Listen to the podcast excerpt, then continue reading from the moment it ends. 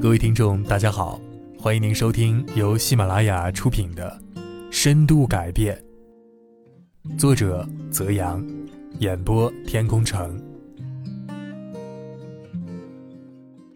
人生不是追求完美，而是选择最优，让自己每天至少犯错一次，让犯错变得轻松自在，打破原有僵局，从点点滴滴中。走向自控而又自在的生活。在社群中，你会发现，很多人虽然奔着同样的目标而去，比如养成一个静坐的好习惯，却各自有着不同的动机。有的人想要控制自己的情绪，让自己的脾气变得更好一些；有的人因为朋友学，自己感到好奇而去参加了；也有些人呢。则渴望得到别人的注目与赞赏。前者的关注点在自己，所以在心神不宁时，会努力去找办法多请教；后者的关注点在外界，在得到他人的认可或者赞赏之后，会把一切都还给老师的。可想而知啊，在遇到困难时，前者的自控力就会更强一些。或许你觉得这没什么，其实，从小的地方看真没什么。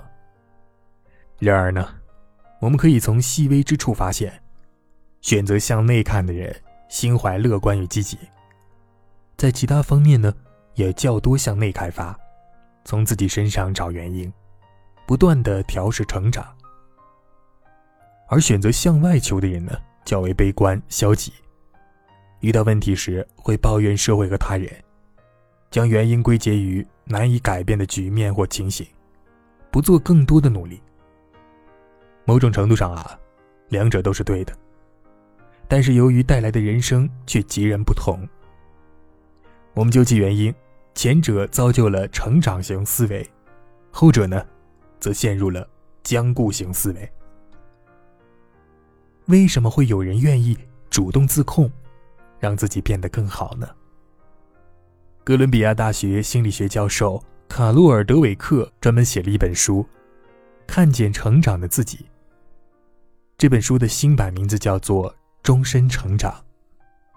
他在书里深刻的剖析了成长型思维、内在动机与僵固型思维，也就是外在动机的不同。在他看来啊，成长型思维的人。认为命由我定，很多事情都是可以改变的。努力比天赋更重要。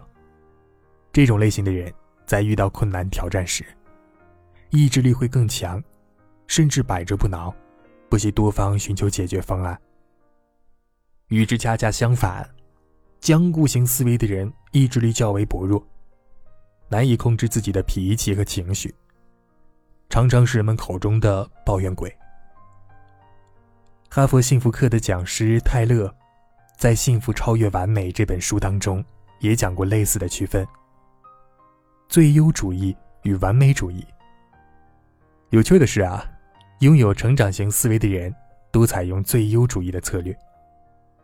遇到困难时，不断的改进优化，每一次都会更完善一些。而僵固型思维的人呢，大多表现出完美主义的特点。希望自己一切完美，任何一方面都是一百分。如果不能将事情做到完美，或者有失败的可能性，宁愿躲着不去做。综合比较，两者的动机截然相反。内在动机，因为不断的朝着最优持续改进，在优化中不断的向内在成长。外在动机，由于渴望完美的外在表现。固执的守着被认可的形象特点，一旦做不到，又害怕不完美，不行动，自然陷入了僵局。于二零一三年，荣获美国麦克阿瑟奖的华裔作家安杰拉·达格沃斯，在其成名作《坚毅》当中，再次佐证了以上的观点。坚毅与自控力属于我们内在的品质，它与抵制短信、电子游戏。等等，这样的诱惑相关。这意味着坚毅的人往往能够更好的进行自我控制，也会影响到人际与智力的水准。有人问了：智力可以改变吗？我以前的同事小梦啊，是看日本漫画长大的，她简直可以说是活在二次元的世界里。一说到日本的漫画，便滔滔不绝。有一天，我们一起讨论一个漫画中的角色。他由衷地说：“小时候啊，我以为人的智力第一，而且很难改变。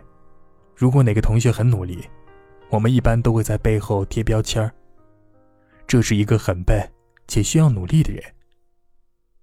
结果越长大越发现，其实大家的智力水平都差不多，能发挥多少智力，完全取决于努力的程度。”所以，我改变了自己的固有成见。事实证明，我以前自认为的聪明，只是小聪明。真正聪明的人大多都是大智若愚的，他们往往比我们更努力，更拼命。对此，我也深有同感。以前我遇到解释半天，对方还不明白的情况，就特别容易生气，恨不得向对方吼叫：“你怎么这么笨呢？”而且，在我的潜意识里，有一种没来由的傲慢与分别心，不屑于与不够聪明的人为伍。可见啊，在一般人的心目中，多少还是带着点儿智力优于努力的刻板印象。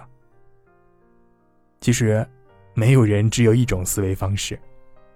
我们每一个人身上或多或少的都有僵固型思维、完美主义和成长型思维。最优主义，视情况而有所差别，但最终都会在我们行为方式中表现出相对的倾向性。